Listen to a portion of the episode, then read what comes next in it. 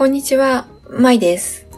この番組では、ワーキングマザーである私が、仕事、子育て、自分と向き合うことで得た気づきから、視点を増やし、豊かなキャリア、人生を歩むヒントをお伝えします。今日はですね、多様性を認めると受け止めるは違うということでお話ししたいと思います。よく社会では多様性を認めようというふうに言われていますが、この言葉にずっと私は違和感がありました。認めるという言葉を辞書でくくると、正しいとして受け入れるというふうに書いてあります。でも、一人一人が考え方や感じ方っていうのは違っており、私の考え方と異なっていたとしても、認めなければならないとするならば、まあ、自分の考え方を間違っていると否定して、相手の考え方を正しいと自分の中に取り込まなければならないということになります。まあ、正しいとか間違いということがなかったとしても、まあ、認めるということは自分が相手に合わせるっていうことになるというふうに思います。その中で、えっと、NHK の子育ての番組で、えっと、ある方がおっしゃっていたんですけれども、その受け入れるとこう受け止めるっていうのは違うっていうふうにおっしゃっていました。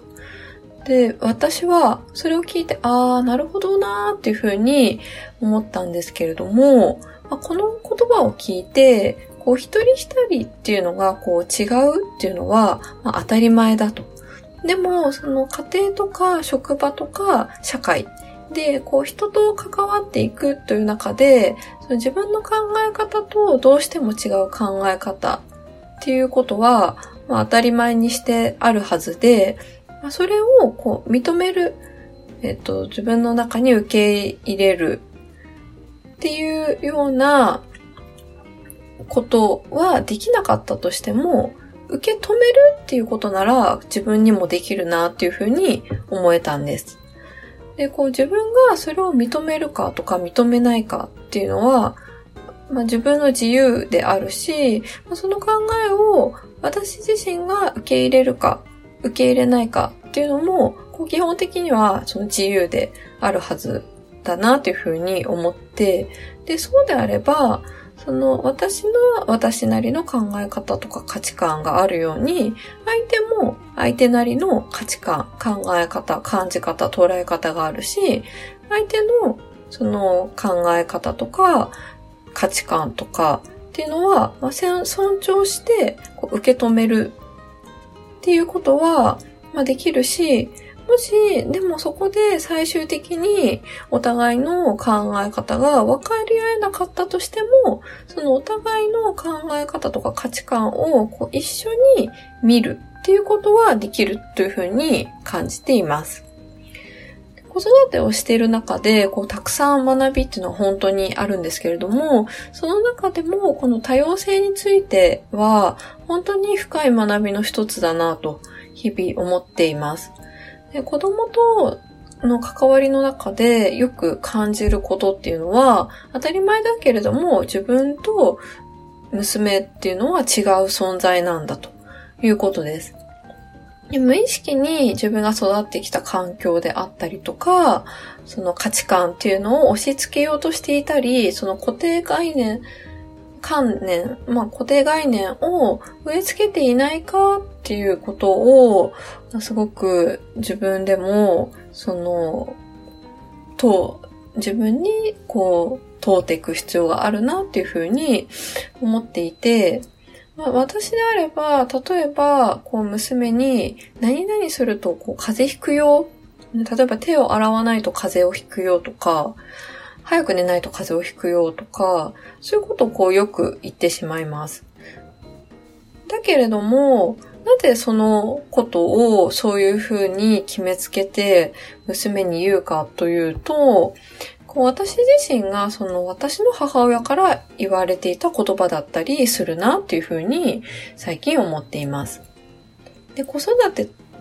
とか、まあ子供と深く関わるっていうのが、初めての経験だとすれば、お手本にするのは自然と、まあ、自分を育ててくれた身近な人、母親であったり、父親であったり、ではないかなというふうに思います。こうだからこそ、こう母親を真似してしまう。むしろ母親の真似をしないと自分自身がなんか否定されているようで不安になるっていうことももしかしたらあるのかもしれないなというふうに思いました。だからこそ、私はその母親と私も違う存在なんだということをこう受け止めるっていうことが必要だというふうに思っていて、自分の母親のように子供にほにゃららしてあげたい。もしくはしてあげたくないとまあ、自分と母親を比較して、こう自分に丸、×をつけるようなジャッジをしていないかなというふうに、その、日々自分に問うています。子供と私は違う。で、そして私と母親も違う。それは違っていいし、こうそれをこう受け、認めるっていうことはできなかったとしても、受け止めるっていうことが、その大切なんじゃないかなというふうに思います。で、こう、もっともっと深めていくと、でも自分とその違う人っていうのがいればいるほど、多様性があればあるほど、自分らしさという独自性っていうものが、こうもっともっと輝いていくっていうふうに捉えていて、自分と違う人が、その、いるからこそ自分は自分らしい、自分らしさの種をこう花開かすっていうことがこうできるというふうに思っています。今日は最後に私の好きな言葉で、その心理学者のパールズという言葉、パールズって方のその言葉を紹介して、最後に終わりにしたいと思います。私は私の人生を生き、あなたはあなたの人生を生きる。私はあなたの期待に応えるために生きているのではないし、あなたも私の期待に応えるために生きているのではない。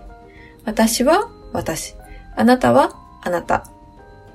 もし縁があって私たちが互いに出会えるなら、それは素晴らしいことだ。しかし、出会えないのであれば、それも仕方のないことだ。ツイッターやブログもやっておりますので、ぜひそちらからご感想、ご質問などをいただければと思います。それでは今日も最後までお聴きいただきまして、本当にありがとうございました。